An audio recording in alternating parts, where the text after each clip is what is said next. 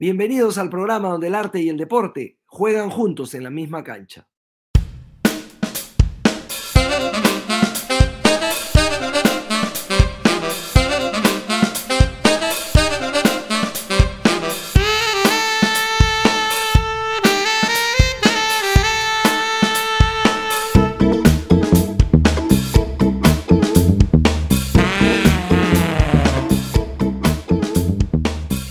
Empezamos otra edición de su programa Conversaciones desde la Grada, llenos de inmenso orgullo porque nos visita una de las artistas del Perú, así con mayúsculas. Susana Vaca está hoy con nosotros y nosotros, por supuesto, felices de, de recibirla. ¿Cómo está, Susana? Uy, acá muy bien. Gracias, Ricardo. Eh, eh, bueno, y gracias a todas las personas que van a a poder em, seguir este programa que sigue conversación desde la grada, ¿no? Así es, Susanita. Susana, ya sabemos, es, em, ha ganado tres Grammys, es educadora, eh, es, un ícono del feminismo en el Perú, de la lucha étnica. Susana tiene muchísimos rubros y en todos ha, destacado. Susana, ¿cómo te trata la, la pandemia? ¿Ya te vacunaste, no? Eh, ya estoy para vacunarme en estos próximos días y, bueno, aquí eh, aislados en un, en un espacio muy bonito, realmente un paraíso, ¿no? Con verde casi hasta el mar, todo eso, pero también con mucha preocupación porque la gente eh, ha sido muy golpeada económicamente bueno, nosotros también, porque somos artistas y porque, y porque yo mi trabajo está más en los escenarios, en los teatros, en, y, y ¿qué ha pasado? No podemos hacer conciertos, podemos hacer ah, conciertos grabados únicamente, pero casi sin público. Eso es algo muy extraño y muy feo. Y bueno, yo tenía las giras que siempre hacía para el exterior y que no he podido moverme. Entonces la pandemia ha sido muy cruel con toda la gente, con toda la gente. Eh, yo eh, y los artistas dependemos de, de, que nos vean, de que nos eh, somos artistas en la escena, ¿no? Y entonces necesitamos de la gente. Sí, la, pandemia nos ha, nos ha golpeado profundamente, profundamente a todos en distintos aspectos, ¿no? El aspecto eh, de salud y también, por supuesto, en lo, en lo económico. Pero vamos a tratar de pensar en lo positivo de la pandemia. Eh, ¿qué, podrías, ¿Qué podrías tú decir? Digamos que eh, no, no has podido hacer una pausa dentro de todas tus actividades y tratar de reencontrarte contigo mismo. A mí, por ejemplo, me ha ayudado a, a volver a leer. Yo, yo, en el vértigo, en la vorágine de cosas que hacía, eh, ya no podía leer y ahora sí tengo un poquito más de tiempo en el que, por ejemplo, leo. Tú, Susana, recuperar, ¿qué, haces? Claro, recuperar la, la, la, lectura. Cantar sola, por ejemplo, cantar sola, como lo hice y grabé un disco. Entonces, entonces eh, también es eso, ¿no? Que tú estás diciendo, vas a estar contigo, vas a, mirar hacia adentro de lo que tienes, de lo que eres, de lo que, lo que quisieras dar, ¿no? Y entonces eso es un ver el interior de las personas. Eso, eh, eso también en cierto modo es bueno, porque puedes hacer un balance y decir, no, yo quiero continuar esto, terminar este proyecto que estaba yo trabajando, que yo estaba pensando, en fin. ¿Te gusta, ¿Te gusta, Susana, grabar a capela? A capela se llamaba justamente el disco que ganó el Grammy, pero, pero ¿sientes que a veces em, e, es, un arte que pocos dominan? Bueno, el a capela realmente fue una, algo que, mm, que me pidió Ricardo. ¿No? Ricardo, el Ricardo de acá. tu pareja y tu productor, ¿no? Claro, y además que él me, dijo, Susanita, te veo que, que, te estás dando vueltas, que, ya te está mm, eh, poniendo mal.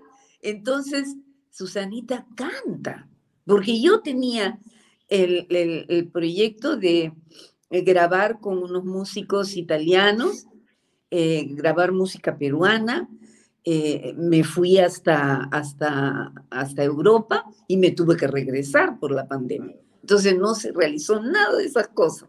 Y después yo estaba trabajando con los músicos y los músicos eh, en Lima, y entonces para conectarnos y poder trabajar, eh, hay, hay un retardo ¿no? en la transmisión, entonces no se puede tocar, no se puede...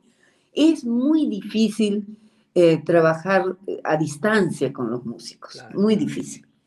Para mí, por lo menos, muy difícil. Entonces, este, eh, Ricardo me dijo, Susanita, canta, canta, como yo te conocí, yo te conocí cantando a capela en un parque.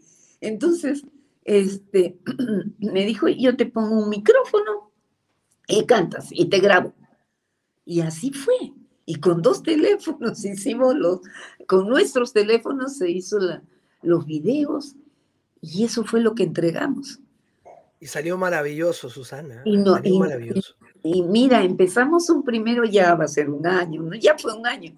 Eh, el primero de mayo empezamos a trabajar. ¿Y, cuál fue el criterio para seleccionar las canciones? Bueno, yo tengo aquí mi, baúl de, de canciones lo abrí y empecé a, sacar las cosas que tenía, las canciones que tenía, que no había ensayado, que canté hace tiempo de pronto y que no, que no las había trabajado con los músicos, los extrañé, los extrañé tanto, pero les cantaba a la vez, les cantaba a ellos, pensaba en ellos, pensaba en mis amigos, en, en toda la gente que dejamos de vernos, ¿no? Porque siempre una semana o en una semana, o yendo a Lima, a veces tomábamos desayuno con amigos o almorzábamos o comíamos en la casa, preparábamos algo rico entre todos. Y, y, y acá a Cañete pues venían los amigos y venían los amigos. Entonces, todo empezó a, a hacer solamente por teléfono, por, por, eh, por cámara. La comunicación, ¿no? Por WhatsApp, por ese tipo de cosas. Y, y entonces, eh, pero no, ya no había los abrazos. Yo he extrañado muchísimo los abrazos. Yo también. Créeme que yo también, Susana. Extraño, por ejemplo, a mis alumnos. Yo, yo enseño ahora virtualmente, pero me encantaba enseñarles en, en personas. Pero hoy, personalmente, Ahora, uh, quiero regresar a algo que, no se me pasó y que, mencionaste. Me dijiste que Ricardo te conoció cantando así, de verdad, se conocieron cantando en un parque. Claro, no, mira, yo un, diario, me acuerdo que celebraba un aniversario más, no sé qué, y en un parque instalaron un escenario y me invitaron a mí a cantar. Entonces yo llegué, canté eh, en esa época yo no tenía, yo no trabajaba con músicos, yo cantaba a capela, realmente. O sea, me subía al escenario y cantaba poemas, cantaba con poemas a capela. Y entonces así me conocí. Ricardo estaba en el público. Ah, mira. Así me conoció. Entonces, y por eso su propuesta no era descabellada. Y y, bueno, ya las intensidades, ¿no? Los recuerdos, los amigos que se han ido. ¿Cuánta gente en el mundo se ha muerto? Eso también te pesa en el alma, ¿no? Sí, y además, claro, no, no, no es, es difícil, es difícil lidiar con, muertes precipitadas, ¿no? Porque todos finalmente vamos a, a dar un paso al más allá, sino que a veces hay eh, estos finales abruptos e inesperados que terminan conmoviéndote y sacudiéndote aún más. Susanita, tú me contabas que tú hacías, eh, bicicleta estacionaria, por ejemplo, 20 minutos diarios para, para mantenerte en forma. Sí, claro. Y lo que pasa es que para cantar necesitas que tu cuerpo esté sano, esté bien y esté fuerte, ¿no? Entonces, es necesario hacer uh, bicicleta, hacer ejercicios de canto, ¿no? Que son ejercicios que tengo yo grabados felizmente de mis maestros y entonces hago esos ejercicios con regularidad y después este eh, el, otra cosa que me, que me encanta a mí siempre me encantó es bailar bailar ah, te prepara muchísimo espiritualmente para sentir que la música entra por tus pies, sube por tu cuerpo y te hace... Eh, eh, se apodera de ti. Como en una, en una transmisión de la música, ¿no? Tu cuerpo es una... transmite música. es algo muy lindo. La gente ignora, Susana, que tú de, joven, de más joven en realidad, ah, te gustaba, te gustaba correr y eras muy rápida, eras velocista, ¿no? Cuéntanos, cuéntanos esas historias. yo he sido una atleta en, mis épocas de, colegio y, de, también en, la universidad, ¿no? Este, corría y he competido en, el, en este en este estadio Telmo Carbajo. Ah, mire, en el Callao. Claro, en el Callao.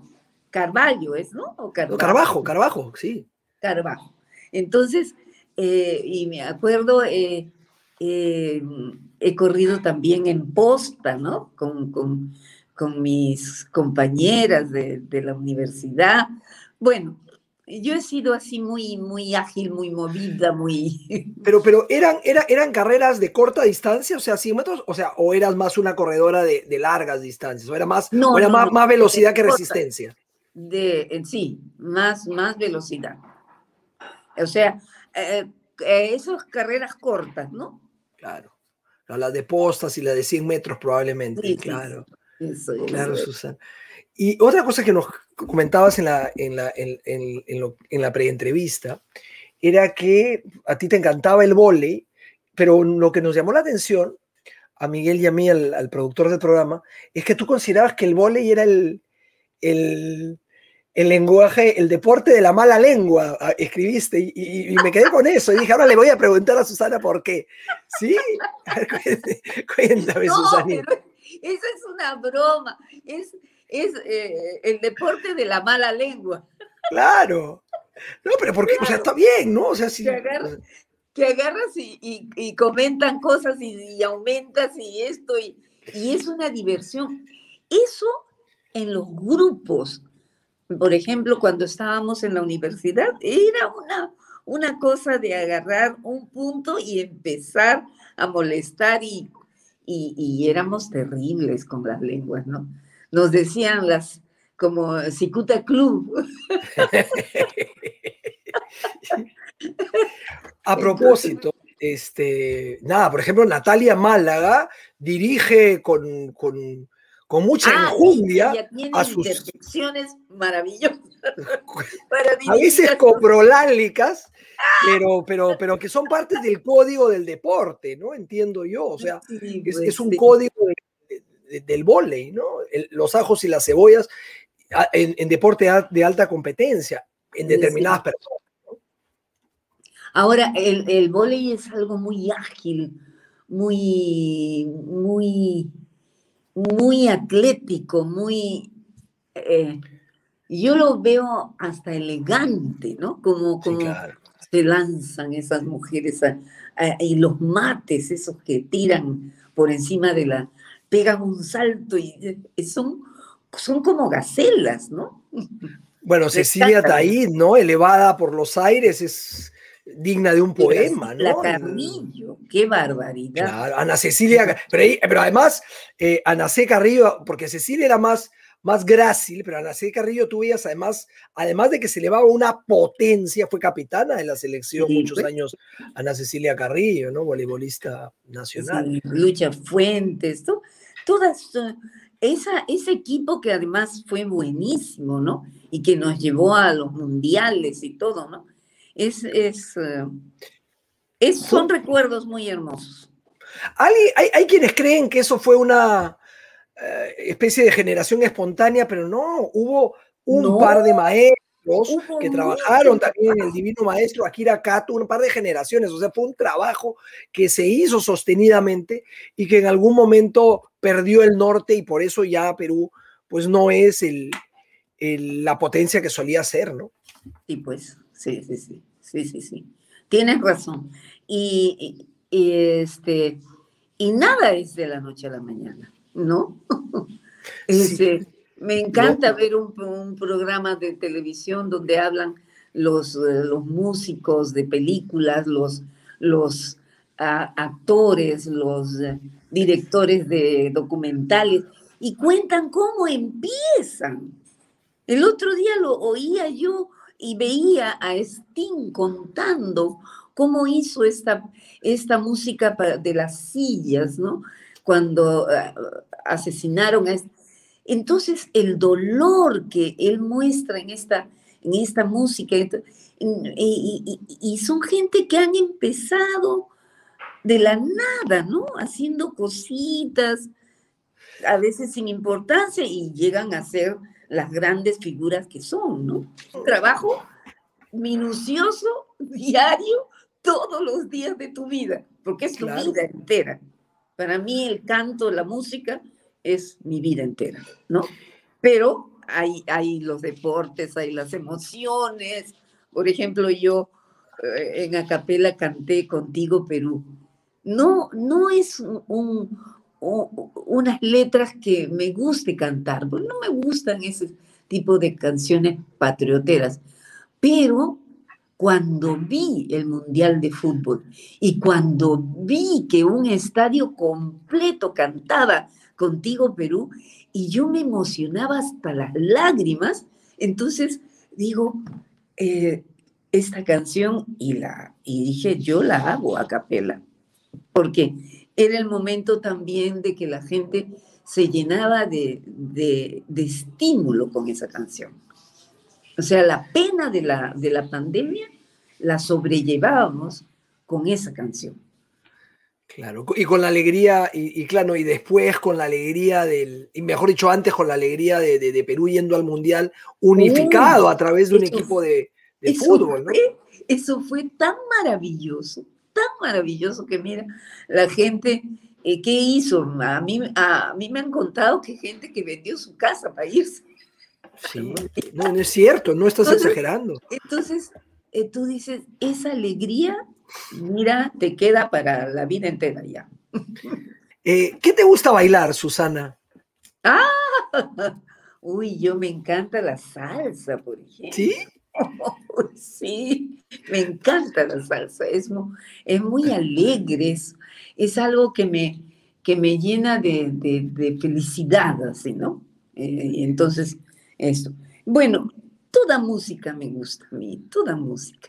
Yo puedo puedo disfrutarte de un, de un tondero con esa felicidad y esa alegría, y también puedo, puedo eh, cantar un vals muy romántico y, y de salirse de las lágrimas, eh, porque eh, la música te lleva por emociones intensas, ¿no? Otra cosa en la que se parece el deporte y, el, y la música es el ritmo, ¿no?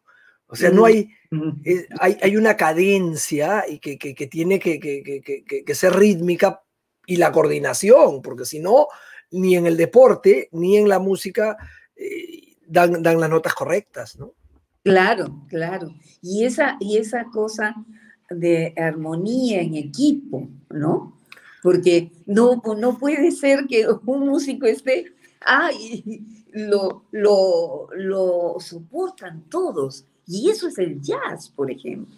Lo soportan todos, uno lo sostienen ahí y él está haciendo su solo, o la cantante está haciendo su solo, qué sé yo.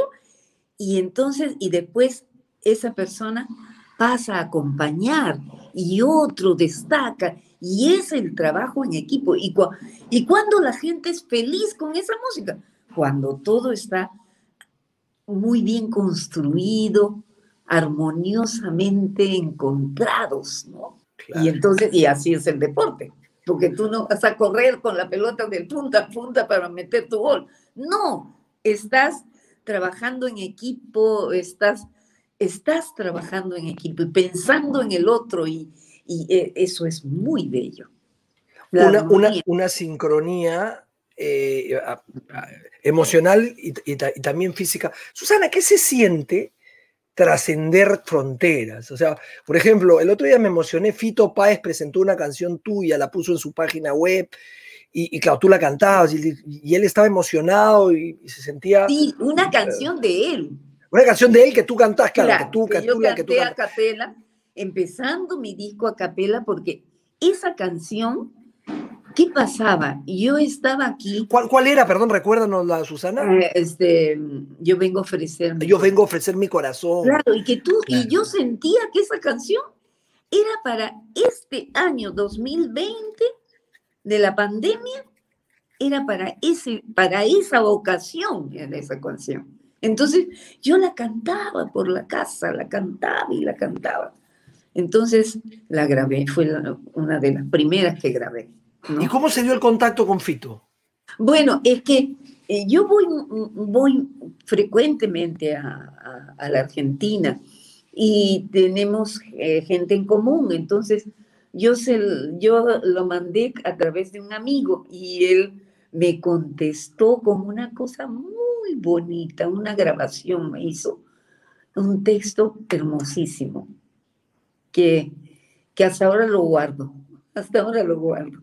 Otra, otra, otra coincidencia, otro vínculo entre deporte y, y, música y es la actividad creativa, ¿no? O sea, la creatividad. ¿Cuál es el proceso que, que, tú sigues, Susana, por ejemplo, cuando, cuando vas a sacar un disco?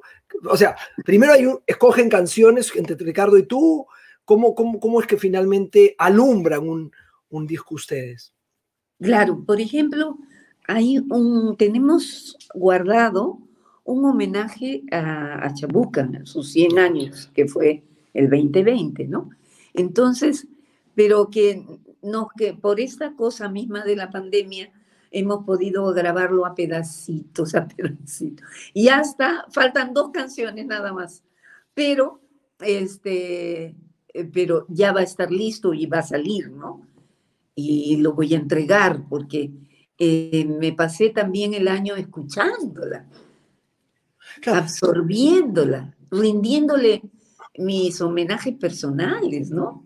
Y, y, pasó esto de elegir las canciones de ella que dedicó a Javier Heró, por ejemplo, al poeta. Y, y por ejemplo, ese, su, su Canterurías, que es una, es una canción muy rítmica, y ella juega con la palabra, ¿no? Va jugando con la palabra y va y es un homenaje a los canteros, a las, a las gentes que trabajan en las canteras, picando la piedra, ¿no? Entonces, y eso ha salido muy africana, ha salido esa canción. muy africana, porque le metimos los tambores, le metimos los coros y, ha quedado africanísima. Qué bueno. Y, debe, y donde la, la escuche la, la chabuca debe estar feliz, porque le, debe, le debe encantar su canción así tan, tan negra. Rodeada de, sus de, de, los incas que ansiaban oír su voz, como diría, como diría Rafael, ¿no? Ah, hay una canción que alude al deporte, en el caso de Chabuca, que es la canción que le, que le compuso al gran Mauro Mina, ¿no? Ah, Mauro Puños de Oro. Puño de Oro, Mauro Puño de Oro. Y aquí me quedo, le dice, ¿no? Y no, lo que ella le va diciendo al, Mauro Mina, ¿no? Es, es, preciosa. Y, y, me acuerdo, ella me contó que, lo, que fue a un homenaje que le hicieron y ella se le ocurrió hacerle esa canción. Porque ella era así, una, una, una, una o sea, creaba sus canciones con los personajes de, la vida, ¿no? Verlo a este hombre que casi pierde un ojo por, por un golpe que recibió. Desprendimiento de retina, ¿no? El desprendimiento de retina, exactamente. Y, y ella le hace esta canción así, tan intensa, porque es muy intensa esa canción. Y se la oí cantar y, y, ella me contaba que le, que le hizo esa canción de verlo eh, tan desprotegido, ¿no? Tan desprotegido. Y entonces ella, em, eh, como le dice hermano, hermano... Honrado. Honrado. Aquí me quedo, ¿no? Es, es muy sentida esa canción. Es preciosa, es preciosa, es una canción que, que nace desde adentro, es un tributo, es... Es un tributo, exacto, eso que tú dices, un tributo. Eh, claro, un homenaje a un hombre. A un hombre que nos llenó de orgullo, ¿no? Y además un hombre bueno. ¿no? Ah, lo veía Mario, perdón, a Mauro, que exudaba nobleza, ¿no? Sí, nobleza, exacto. Y, Alicia Maguiña, ¿qué recuerdo usted trae? Eh, Ay, qué linda, tú sabes que la, la tengo aquí a la mano. Ah, Estoy cantando los tonderos y la miro porque, porque tengo, tengo el libro de ella.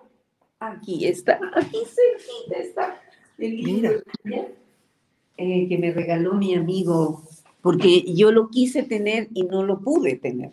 Entonces, mi amigo Javier Luna me lo regaló y acá está ella. La tengo siempre cerca. ¿Por qué? Porque, porque su trabajo de investigación es bien serio y bien bonito. Y, su trabajo como creadora, ¿no? Ese, ese homenaje, ese tributo que ella le hace a, José María Argueda, por ejemplo, Vivirás eternamente, a mí esa canción me conmueve enormemente porque además he conocido a José María Arguedas y, era un hombre que te despertaba ternura. Y siento que cómo son los creadores, ¿no? Porque Alicia, eh, Chamuca son unas creadoras y ellas eh, te van haciendo canciones que, eh, que dan, dan dan para ti, para la gente, son como un testimonio, ¿no? Del afecto. Y, yo pensaba, ¿no? Porque acabas de mencionar a dos personas que, crearon y que creaban desde la sensibilidad, pero no desde el dolor. Yo, yo siento que, por ejemplo, en el caso de José María Arguedas, Arguedas sí era alguien que, que sufría muchísimo, ¿no? Y que finalmente, pues, bueno, ese, en, eso desembocó en el, en el final de su, de su vida, ¿no? Eh, el, no poder conciliar sus sus, sus, demonios, su tristeza, sus recuerdos. Por eso es eh, tan, tan importante que los niños que vienen a este mundo no sufran, porque el sufrimiento de un niño se queda para siempre en él, para siempre. Eh, José María Arguedas sufrió muchísimo de niño y ese sufrimiento lo cargó toda la vida y después, bueno, cuando tú lees un libro como El zorro de arriba y el zorro de abajo y ves que, que nuestra sociedad está hecha así, de esa forma, donde tienes gente mala en los dos lados, gente buena en los dos lados, ¿no?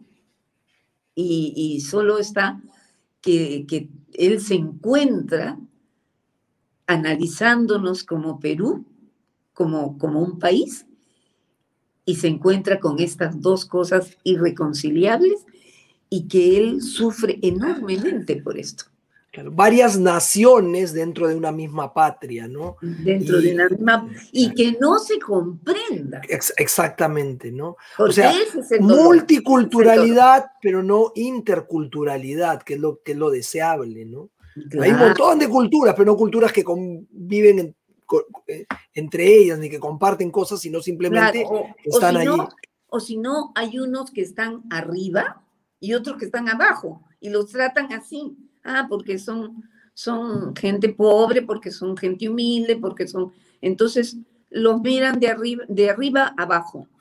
Y la interculturalidad, como tú dices, es de frente a frente, mirándonos a los ojos. Sí, sí. Esa es la verdadera interculturalidad. Te regreso a los, a los linderos del deporte. Ah. Cuéntanos un poquito, Susana, de, de, las veces que ha sido algún evento deportivo que te, que te acuerdes con tu familia. Yo recuerdo mucho los partidos de fulbito cuando mi hermano em, jugaba y era muy bueno, allí en la canchita de los muertos, que le decimos en, en Chorrillos. En Chorrillos. donde ha quedado un, un, estadio más o menos cuidado y que a veces se, se organizan em, partidos interesantes ahí. Entonces es una atracción esa canchita de los muertos.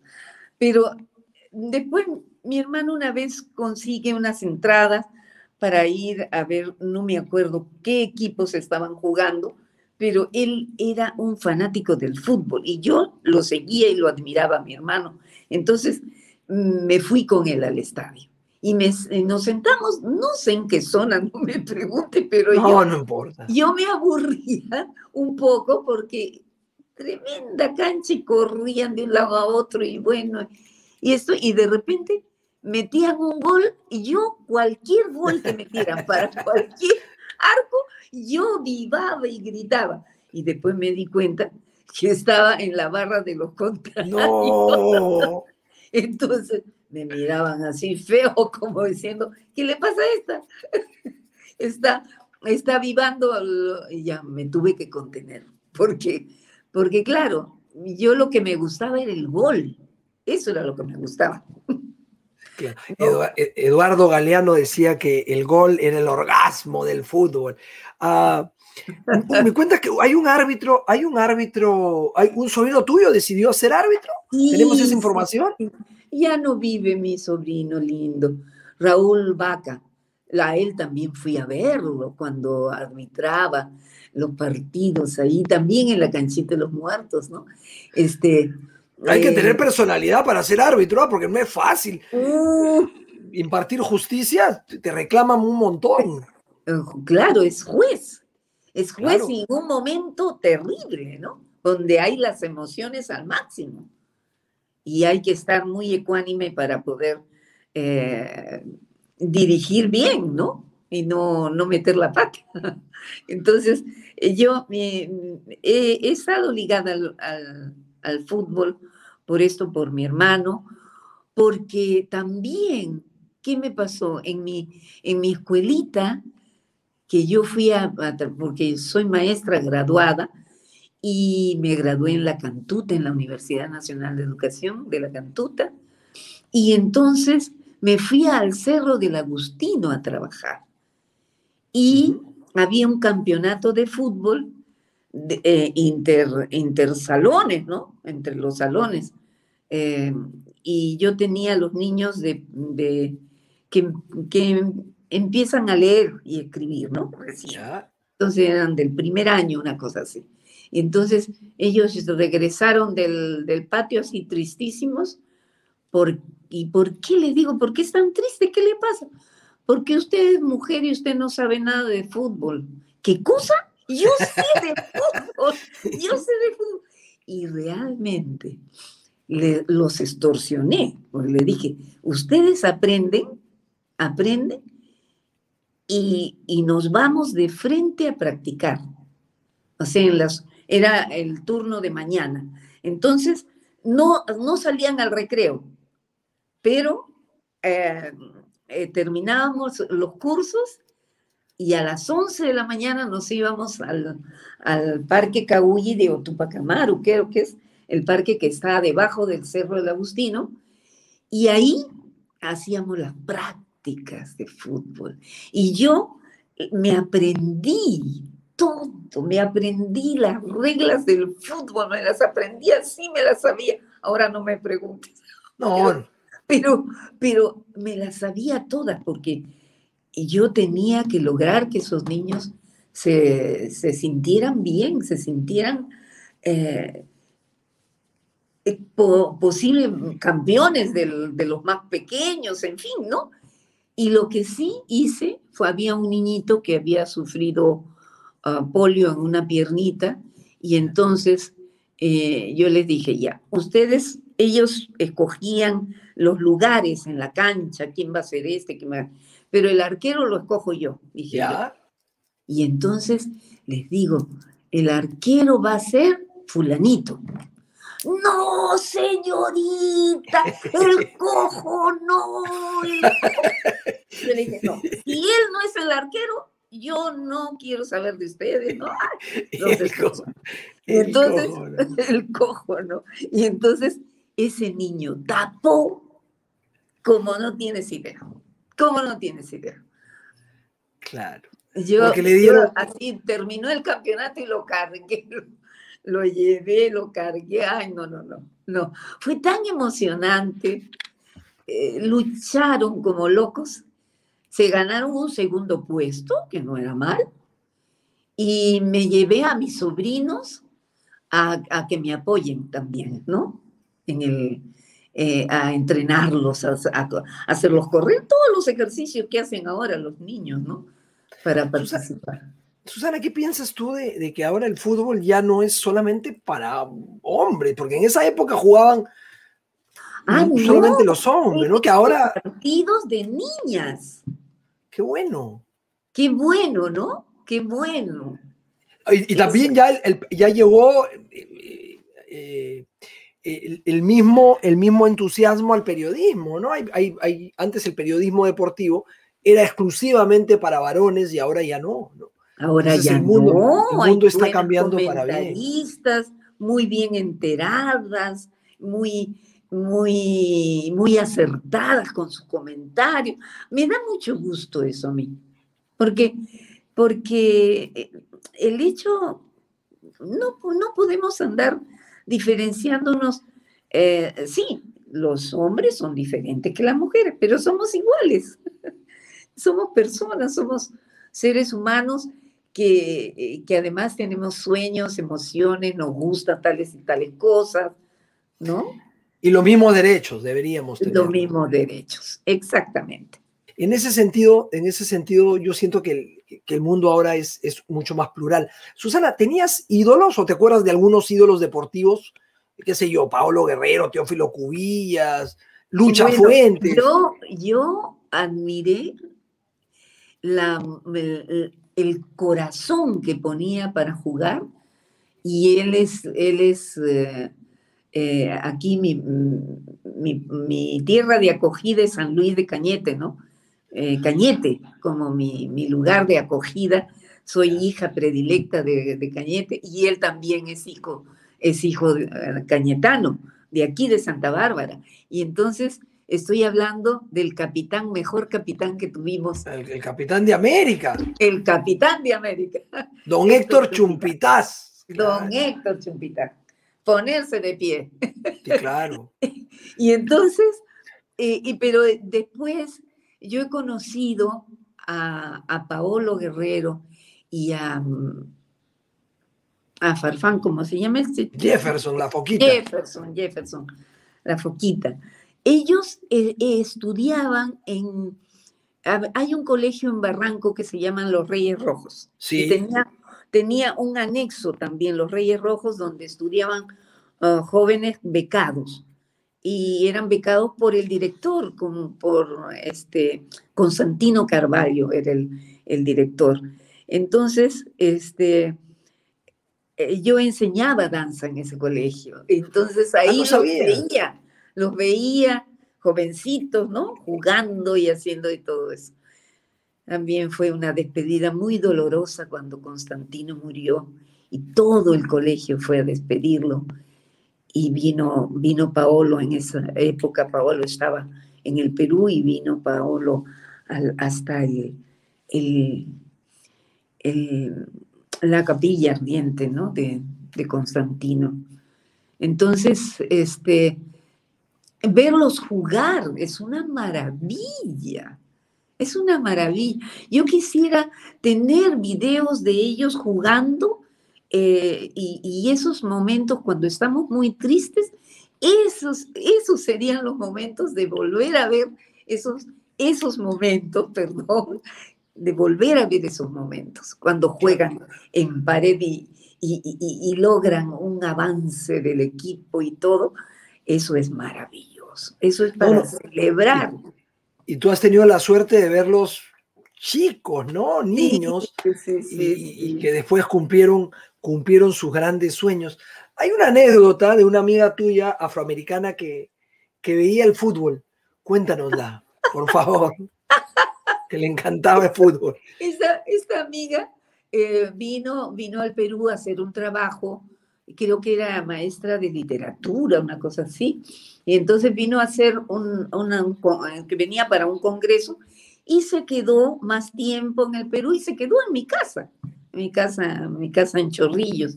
Entonces, este, eh, yo tenía una salita donde poníamos ahí, estaba el televisor, y ella se levantaba tempranito para ir a ver el fútbol el campeonato mundial. Y, sí, pero si tú no entiendes, porque tú, eh, ellos tienen otro, otro, otro tipo de fútbol, ¿no? Entonces, si tú no entiendes, americano. ¿por qué, ves, tan interesada? No, me encantan ver las piernas de los jugadores. no, amor a los chicharrones, amor a los chicharrones. Amor a los chicharrones, exactamente. Qué bonito. Yo me, he reído tanto acordándome de eso. Susanita, hemos, hemos la verdad disfrutado muchísimo de esta conversación el, el, día de hoy y ha sido maravilloso tenerte en el programa. Eh, la verdad que es un orgullo, un orgullo real, un privilegio poder haber conversado contigo el día de hoy. Además que ha sido una charla simpaticísima. Muchas gracias, Susana. Gracias a ti, Ricardito. Y, hay que estar bien, ¿no? Hay que cuidarnos, claro que sí. Hay que cuidarnos, hay que cuidarnos y hay que vacunarnos, porque, porque ahí pueden bajar los contagios. Un beso muy grande para ti y un cariño para Ricardo. Cariño, cariños, qué lindo. Chao, chao, Susana, gracias. gracias.